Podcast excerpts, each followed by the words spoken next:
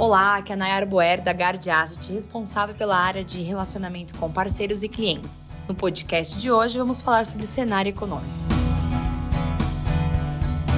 No cenário internacional, nossa visão benigna para a inflação vem se concretizando pelas ações do Fed, que desacelerou novamente seu ritmo de altas em sua última reunião, sinalizando que o fim do ciclo pode estar tão próximo quanto a reunião de março. A zona do euro, por sua vez, encontra-se relativamente num ponto anterior do ciclo, ainda lidando com uma inflação núcleo ascendente, contratando uma taxa terminal cujo piso encontra-se em 3%. Esse cenário é reforçado pelos diversos indicadores de resiliência da atividade diante do choque energético que vimos no último semestre. Na China, seguimos com a visão de que 2023 deverá ser um ano bem diferente em relação a 2022, de modo positivo, diante de um viés claramente pró-crescimento adotado pelo governo desde a recondução de Xi Jinping. Esse viés deve se traduzir numa economia que cresce perto dos 6%, com forte participação da demanda interna. De maneira geral, geral, o cenário internacional encontra-se favorável para ativos de risco. Já no cenário doméstico, seguimos pessimista com os rumores anunciados pelo novo governo. Ainda que não tenhamos a definição do novo arcabouço fiscal, as prioridades de aumento de gastos com ganhos reais do salário mínimo, recomposição dos salários dos servidores públicos e aumento dos investimentos públicos nos levam a crer que devemos ver expansão real de gastos públicos que não serão totalmente compensados pelo aumento da arrecadação. Essa combinação deverá resultar em forte forte aumento da dívida pública à frente. Por outro lado, o cenário de inflação de curto prazo segue melhorando e notamos uma desaceleração mais pronunciada da atividade, o que poderia abrir espaço para corte de juros. No entanto, a desancoragem de expectativas de inflação mais longas, reflexo da incerteza fiscal e da discussão sobre o aumento da meta de inflação, trazem à tona questionamentos sobre a credibilidade do Banco Central. Assim, não vemos espaço para corte de juros este ano, ainda que a pressão sobre a autoridade monetária